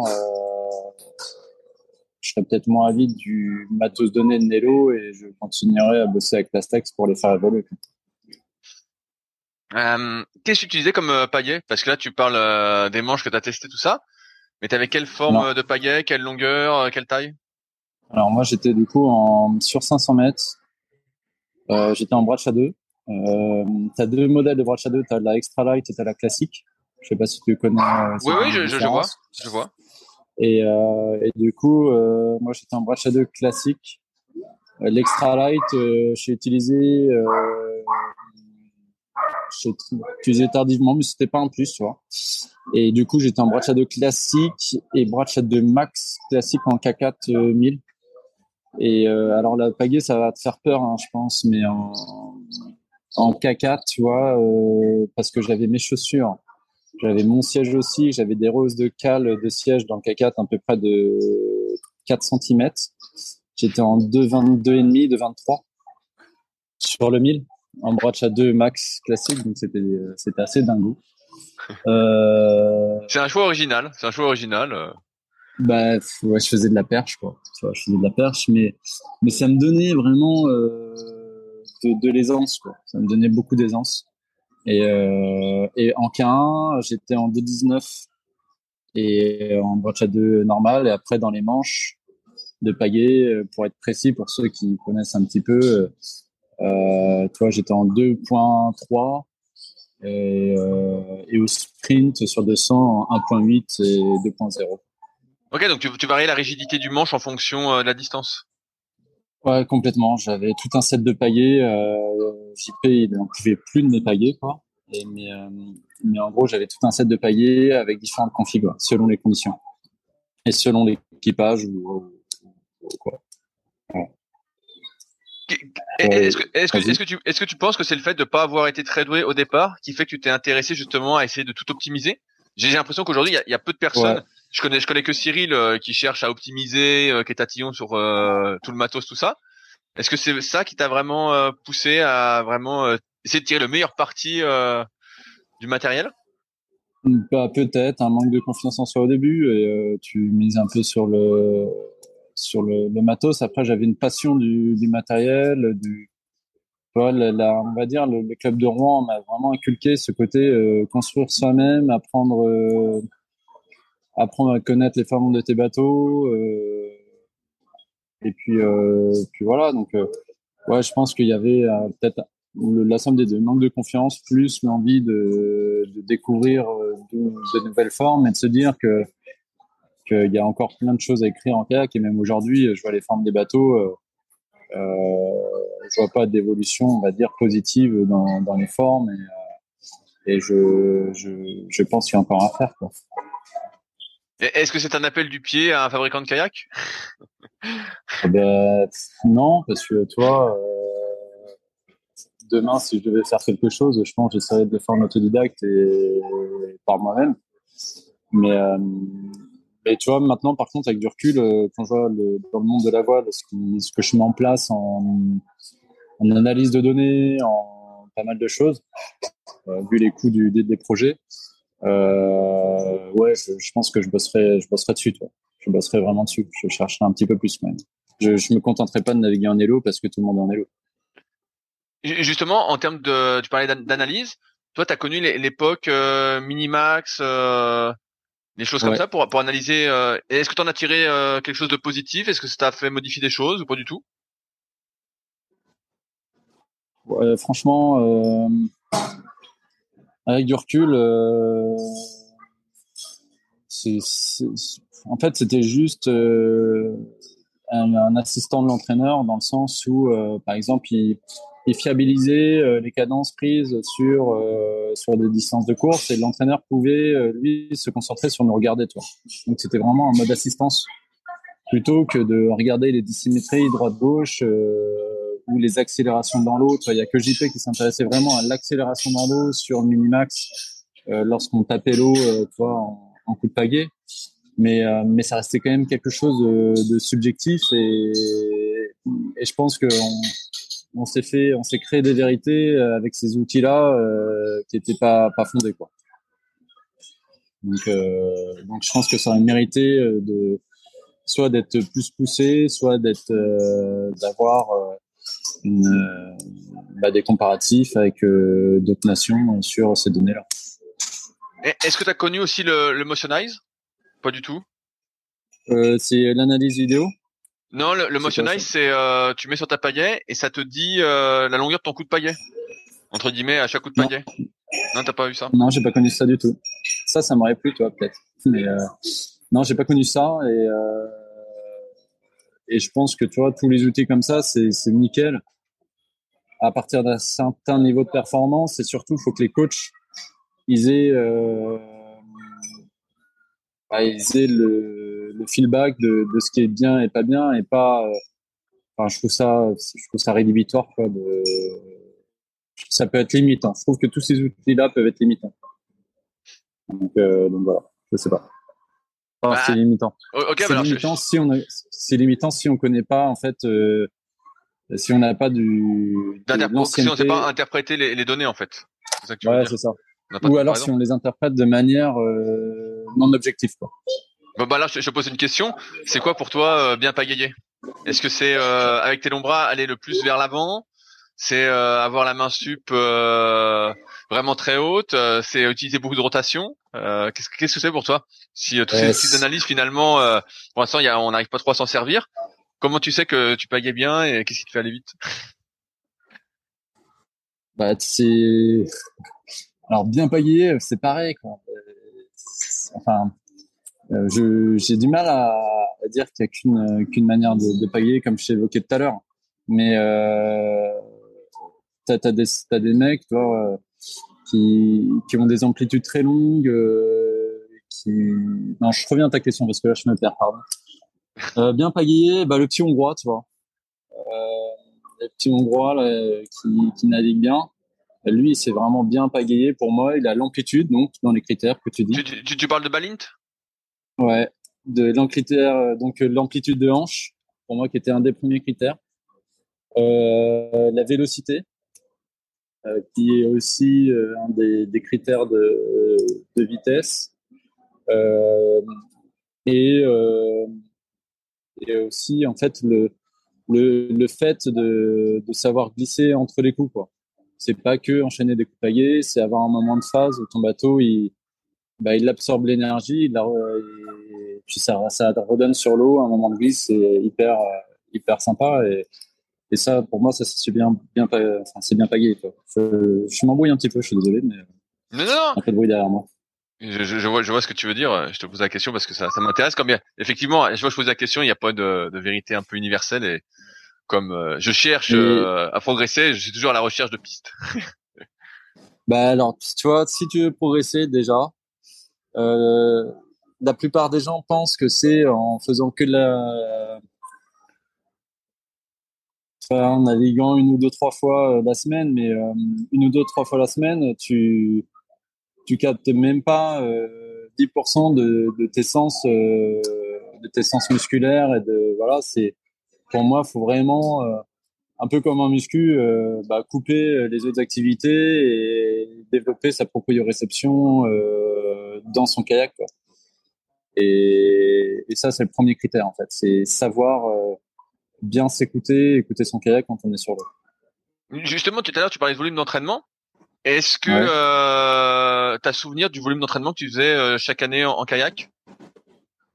Ah, je fonctionnais. Alors j'ai dû. Pareil, comment, ça, comment, comment, tu, comment, comment, comment, tu fonctionnais alors pour déterminer ton volume? Est-ce que tu faisais euh, Parce que tu vois quand j'interviewe bah, les autres les autres personnes, ils font euh, deux séances par jour, euh, six jours sur sept. En gros, c'est ça. Des fois, il y en a trois avec un petit footing, un peu de muscu. Est-ce que c'était ça ou bah, moi, j'étais à trois. Ouais, j'étais à trois, quatre séances ce jour. Ok. Euh, et euh, du coup, euh, quand je prends un peu mes glorieuses, c'était très tôt. Je faisais une première séance. Le fin de matinée, j'en faisais une et deux en fin de journée, quoi.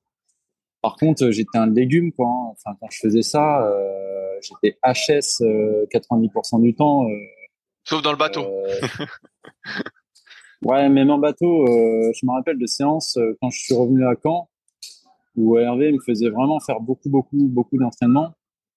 Ou même des juniors, il Quentin Urban, il me mettait des branlées parce que j'en étais à ma quatrième séance du jour. Quoi. Et Jérémy et Quentin, ils arrivaient là, les petits jeunes, ils sortaient du, de, de l'internat et, pour la dernière séance, Hervé, bah, il me faisait la séance avec eux, mais j'étais érotique, j'étais j'étais flingué. Fin de journée, j'étais flingué. à 9h, 8-9 h il n'y avait plus personne. Hein. Enfin, j'étais, j'étais, vraiment très fatigué. Quoi. Mais on parle de 4 séances de bateau dans la journée alors? Bah, 3 sur 2 séances de bateau, plus une muscu, plus une autre PPG. Ça fait beaucoup, quoi. Hein. Vraiment, ça, c'était dans mes années euh, très dures, très, où je m'entraînais beaucoup. Et euh, par contre, euh, le week-end, euh, je m'accordais le dimanche au début, c'était le dimanche en off. Après, c'était le lundi en off. J'ai décalé par rapport à mes dispos où il fallait quand même que je bosse un peu le lundi. Et, ouais, du coup, je faisais quand même beaucoup, beaucoup de volume. Et par contre, plus ça allait dans ma carrière et, et plus j'avais des moments dans, ma, dans, mes, entraînements où j'étais cramé, mais où je breakais euh, arrêté, euh, arrêté de pailler pendant 15 euh, jours parce que euh, j'étais en overdose. Euh, Hervé Duhamel, il me disait, bah Seb, va bricoler ton voilier, euh, ou va faire de la maçonnerie chez toi parce que là, t'es, t'es, mort, quoi, t'avances plus à rien et même sur l'eau, t'es, plus dedans. Quoi. Donc, ouais, j'ai, j'ai peut-être été un peu trop lent par moment. Justement, est-ce que tu penses, avec le recul, que tu en as peut-être trop fait? Parce que tout à l'heure, tu disais, euh, finalement, tu en aurais encore plus fait. Mais là, on voit que tu faisais des séances en étant complètement cramé. Euh, quelle est ta vision là-dessus, finalement, avec le recul? Euh, J'ai du mal à... En fait, c'est hyper dur d'analyser, de se dire si c'était préjudiciable ou pas. Euh, je pense que c'était mon mode de fonctionnement et que qu'il fallait que je continue là-dedans malgré des phases un peu où c'était moins bien. Et j'étais peut-être au taquet de mes capacités euh, de, ce moment-là.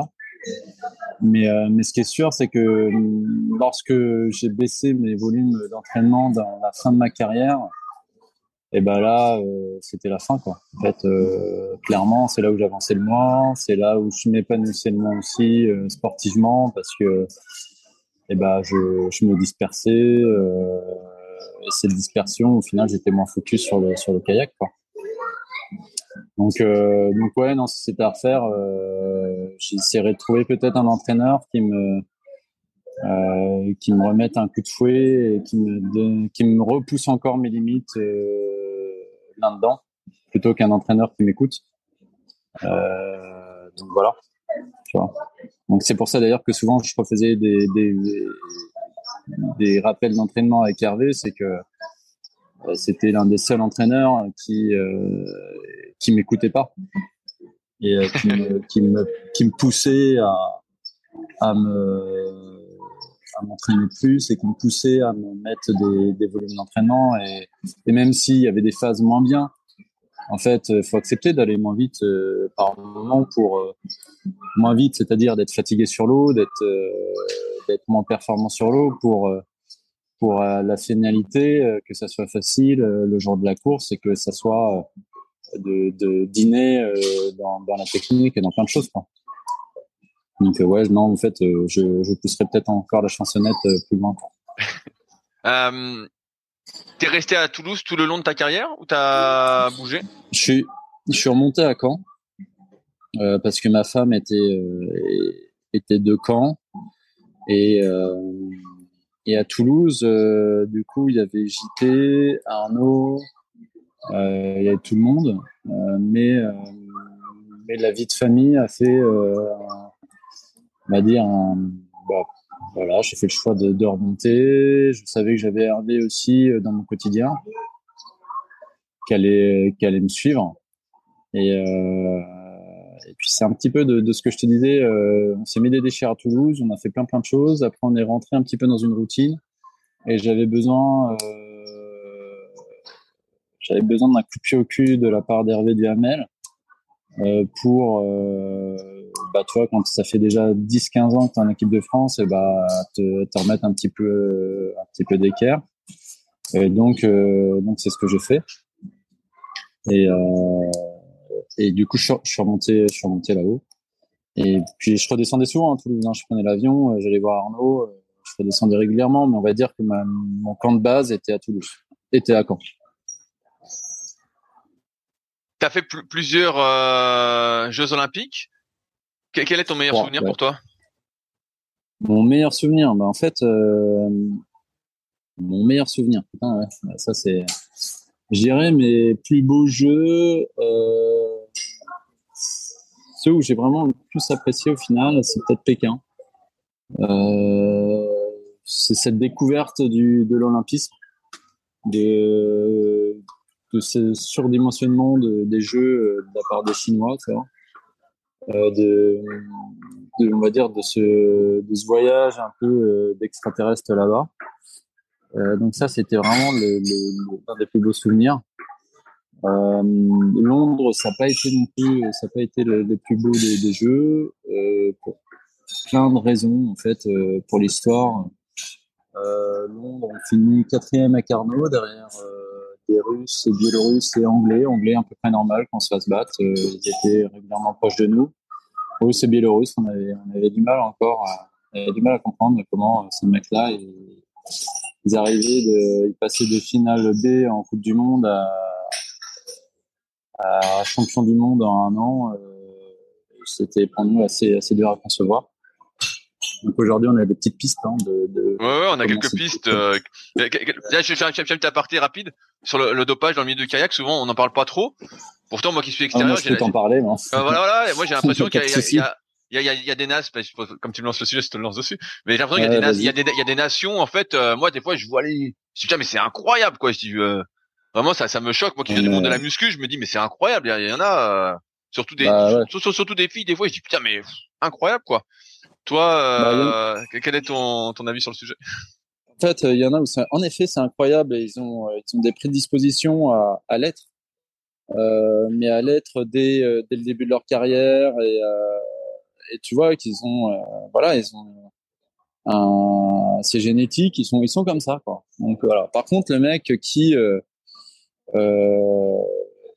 qui, qui change de visage, qui ou voilà, qui devient performant en, très peu de temps, tu en très très peu de temps, et euh, ça devient vite suspicieux. Et après, euh, euh, tu as des suspicions qui se confirment. Hein, les Russes, euh, on savait qu'ils tournaient pas à l'eau, quoi.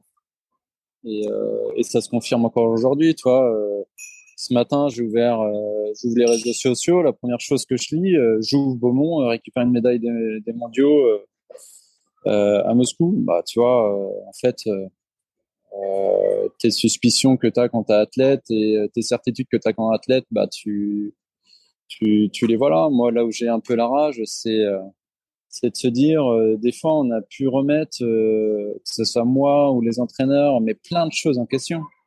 Se dire, bah, on est nul, en fait, notre méthode d'entraînement, elle est vraiment à chier, euh, parce qu'on se bat par les Russes, mais ou par d'autres nations, voilà mais euh, mais on n'a pas toutes les cartes en main, toi. Et là, aujourd'hui, on découvre d'autres cartes et on se dit, bah, en fait, euh, des fois, on s'est posé 10 000 questions à se dire, bah, on s'était mal préparé. Mais non, en fait, on, on était peut-être pas en super forme, mais euh, c'est juste que les mecs devant nous, ils étaient chargés jusqu'aux oreilles et, que et qu'on a mal analysé, les choses.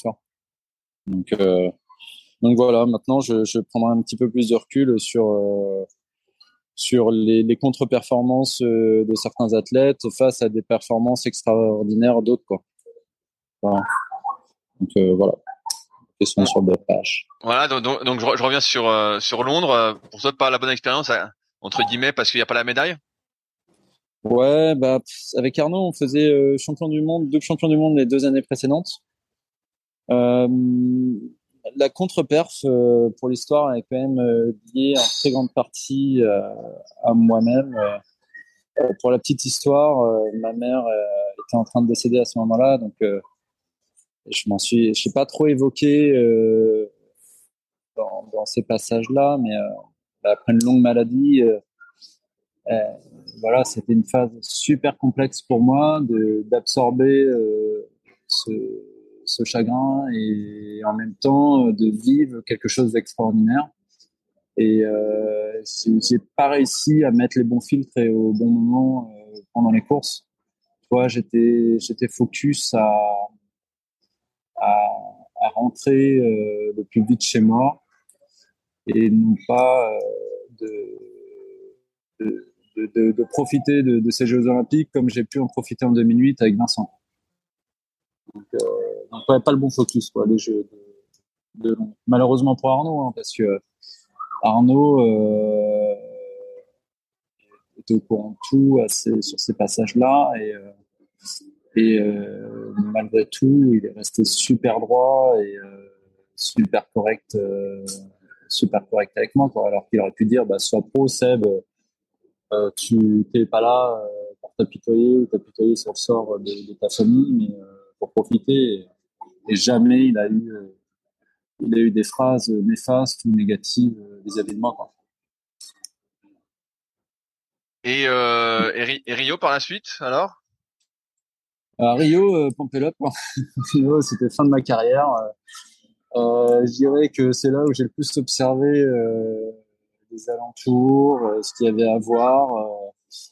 Euh, des choses à l'improviste, tu vois, un K4000 qui se construit, je lance une, je me rappelle à Temple, euh, je lance à Cyril, je fais bah écoute Cyril, t'es pris pour les jeux, il y a K2000, si on faisait un petit K4 comme ça pour rigoler quoi.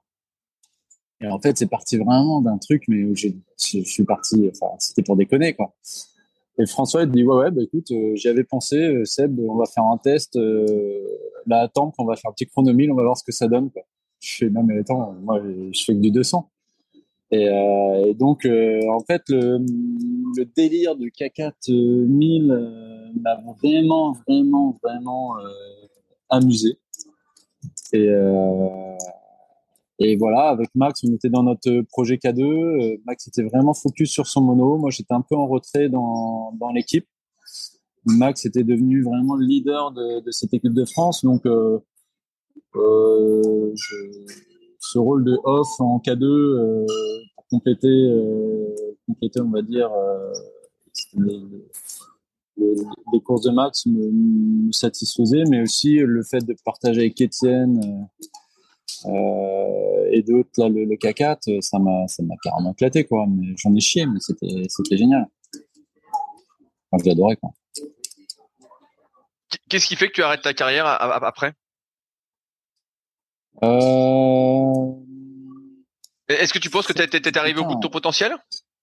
Euh, Ouais, alors euh, oui et non. En fait, euh, je pense que j'étais euh, euh, j'étais dans une phase où je me disais je pouvais vivre d'autres choses à côté quoi. Je pouvais essayer plein d'autres choses euh, notamment en voile. Euh, parce que, parce que la, la voile c'est une passion de c'est une passion depuis longtemps? Ouais j'en faisais toujours en parallèle en fait euh, du kayak. Et euh, des week-ends euh, ou des soirées ou des courses je commençais à en faire de plus en plus tu vois à des niveaux intéressants et donc j'avais toujours cette idée là de me dire que je pouvais faire d'autres choses derrière que du kayak et, euh, et notamment aussi la vie de famille. Tu vois, euh, j'avais déjà Camille et euh, Sophie était enceinte d'Alice. Et donc dans le dans l'idée, c'était aussi de se dire bah ouais en fait j'ai profité d'un temps, euh, je vais peut-être faire un dernier championnat du monde. Euh, tu vois j'ai fini euh, un championnat du monde à The Gad où euh, j'emmenais toute la famille mais pour qu'ils voient un petit peu ce que c'est. Et, euh, de me dire d'assumer ce rôle de père était tout aussi important que que le haut niveau à ce moment-là. Et, euh, et puis aujourd'hui, il reste encore. Toi, euh, je, m'éclate euh, avec mes gosses et, et je ne regrette absolument pas ce choix d'arrêt. C'est passé sur autre chose, à ce moment-là. Tout, à l'heure, tu disais que tu travaillais un petit peu quand tu étais euh, à, Toulouse. Qu'est-ce que tu faisais comme travail? Ouais alors à Toulouse, euh, alors la Fédé avait fait un, système qui était pas mal pour les sportifs comme moi, où euh, j'étais plutôt euh, euh en mode euh, monotache kayak et tout parier sur le niveau. Et du coup, il y avait des emplois chez, chez EDF à l'époque. Et du coup, ils m'ont demandé de postuler. Donc, on appelait ça le groupe Mobilité France. C'était une entité d'EDF qui faisait rentrer des sportifs de niveau dans l'entreprise, mais pour qu'ils bossent. Et donc, à Toulouse, je suis rentré sur un CRC, un plateau clientèle comme conseiller client. Et très vite, bah, très vite, au final, je suis resté euh, chez EDF. Euh, enfin, je suis resté chez EDF pendant euh, trois ans à Toulouse. Et après, je voulais bosser dans des bureaux d'études, donc rien à voir avec, avec les plateaux clientèle, mais toujours chez EDF. Donc, je suis, quand je suis remonté à Caen, j'ai postulé aussi en bureau d'études chez EDF. Donc, j'ai pu, j'ai pu continuer ma carrière là-dedans et jusqu'à chargé d'affaires. Et, euh, et, voilà. Et donc, en gros, euh, j'ai fait ma carrière sportive en parallèle. Je bossais, euh, je bossais à côté et ça me donnait un petit équilibre de vie où quand tu quand tu t'entraînes tous les jours, bah, tu te rends pas compte un petit peu des, des problématiques de la vie, de la vie réelle, on va dire ça, et tu de côtoyer des, des, des, sédentaires, au final, garder un petit peu les pieds sur terre sur sur l'avenir. Aujourd'hui, tu bosses toujours chez EDF alors quand j'ai arrêté ma carrière de haut niveau en kayak, j'ai quitté aussi EDF.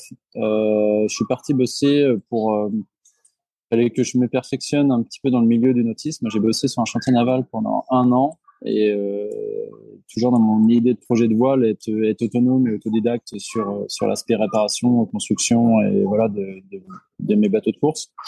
Donc j'ai fait un break pendant un an euh, sur un chantier naval et là je suis euh, de nouveau euh, chargé d'études mais pour une collectivité où ça m'arrive de faire bosser EDF sur des projets d'urbanisme et d'aménagement urbain. Et, donc c'est plutôt cool quoi. Je, on va dire, je capitalise mon expérience d'EDF, mais pour une collectivité, la ville de Caen. Euh, en, en, bâton, on a compris que tu optimisais vraiment tout ce que tu pouvais. Est-ce que c'était pareil sur tout ce qui était euh, hygiène de vie euh, à côté? Par exemple sur tout ce qui était sommeil, alimentation, peut-être kiné, préparation mentale Est-ce que c'est des choses que sur lesquelles tu avais pareil une extrême rigueur? Alors j'avais une extrême rigueur sur le sommeil. Vraiment, j'en étais. Euh, pour moi, c'était c'était vraiment enfin ce qui me, ce qui me permettait de tenir dans, dans la fatigue. Et, euh, et donc le sommeil me, était pour moi des critères. L'alimentation j'appréciais la nourriture. Et donc, euh, j'aimais bien la bonne bouffe, euh, la bouffe un peu grasse. Donc là-dessus, euh, j'ai très vite dérapé sur des choses qui n'étaient pas forcément productives. Ouais, j'étais pas super bon là-dessus, quoi. Je pense que j'aurais pu améliorer un petit peu la bouffe. Euh, ça, tu vois, c'est le plaisir de bien, de, de bien manger. J'ai souvenir, tu vois, de, de côte de bœuf avec Arnaud, avec Étienne, après des entraînements chez lui euh, tu vois, on faisait pas forcément super gaffe. Euh, et ça faisait partie de nos plaisirs. je pense que là-dessus, on aurait pu, euh, tu euh, quand je vois aujourd'hui euh, les, mecs, euh, notamment en cyclisme, qui bouffent, les, les régimes cétoniques et tout ça, ça m'intéresse, ça m'interpelle, et je me dis que j'aurais pu peut-être optimiser des choses là-dedans, quoi. Donc, du coup, euh, je, ça, aurait pu être, ça aurait pu être des critères ou des choses pour lesquelles j'aurais pu progresser encore plus fort. Et, et, tout ce qui était euh, kiné, ostéo, euh, préparation mentale, est-ce que c'est des choses que tu faisais aussi? Ouais, kiné, oui, énormément. Euh, quasiment, enfin, que ce soit en stage au quotidien, je m'imposais une séance d'ostéo euh, tous les deux, trois jours. Ah ouais. Euh, J'étais suivi euh, tout le temps, tout le temps, tout le temps, tout le temps, tout le temps, tout le temps. En fait, euh, à beaucoup m'entraîner, j'avais pas mal de blocages euh, au niveau du dos, mais jamais de blessures. Euh, j'ai jamais eu de grosses, grosses blessures. Aujourd'hui, je suis de la post singe, j'ai pas de grosses blessures. Mais, mais ouais, ça m'a permis vraiment d'optimiser mon corps pendant toute ma carrière. Quoi. Et la préparation mentale? La préparation mentale, euh, je n'aimais pas du tout. Euh, je pense que j'avais euh, j'avais pas trouvé la bonne personne. J'avais pas trouvé la bonne personne pour pour tout ce qui était préparation mentale. Et c'est pareil, ça, c'est une, question de feeling, quoi. Faut, faut bien sentir. Mais tu vois, mon kiné, je pense qu'il Philippe Averrousse en équipe de France, il faisait partie de mes préparateurs mentaux dans le sens où euh, il avait une écoute pendant ces séances-là et et un regard qui, qui faisait office de, de préparateur mental. Quoi. On va dire ça comme ça. Aujourd'hui, si je dis pas de conneries, tu es à la commission des athlètes, c'est ça? Ouais, je suis délégué des athlètes. Ça, c'est ça, c'est plutôt cool. Alors, qu'est-ce que ça veut dire et en quoi ça consiste? Bah en fait, il y a le GSOP, donc l'organisation de la Fédé, c'est euh, des réunions qui, qui valident des, des modes de sélection et nous, on est consulté par la suite euh, voir s'il n'y a pas des coquilles, s'il n'y a pas des oublis, s'il n'y a pas des, des, choses à améliorer dans, dans le processus de sélection. Euh, et ça permet en fait euh, bah, d'asseoir des, choix un peu euh, stratégiques de la FED et, et de et des, directeurs des équipes de France aussi et de on va dire euh, d'essayer de je sais pas comment dire ça mais euh, que ça que tout le monde adhère à un projet. Quoi. Et la, grosse complexité aujourd'hui de la Fédé de kayak, c'est euh, que tout le monde puisse adhérer au projet euh, de la course en ligne euh, dans, dans l'avenir. Excuse-moi, une seconde. j'ai ma carte, c'est tout. Non, j'ai pas de pièce. Ok. On reprend, excuse-moi. Oui. Euh, Est-ce que pour, pour l'instant, euh, ça se passe plutôt bien ce, ce poste de délégué pour toi? Tout se met en place comme Ouais, bah écoute, euh, tout se met en place. C'est assez compliqué parce que euh, bah, de toute façon, tu, tu connais l'actualité de la Fédé. Hein, Olivier Bail qui, malheureusement a démissionné récemment. Euh, je, je dirais qu'aujourd'hui, on a surtout besoin de, soutien et les athlètes ont besoin de soutien dans, leur démarche pour 2024 et j'espère leur donner ce, truc-là. Euh, enfin voilà, c'est vraiment pas le moment de sauter du navire. C'est le moment de se serrer les coudes et, euh, de faire en sorte que avec les athlètes euh, d'aujourd'hui, on puisse euh, on puisse construire des choses pour pour 2024 et et, les soutenir et les aider et les écouter quoi.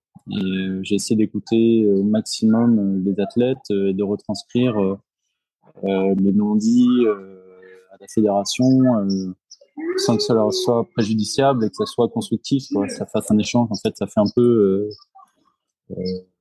personne intermédiaire entre les différents interlocuteurs. Et moi, j'apprécie ce rôle-là.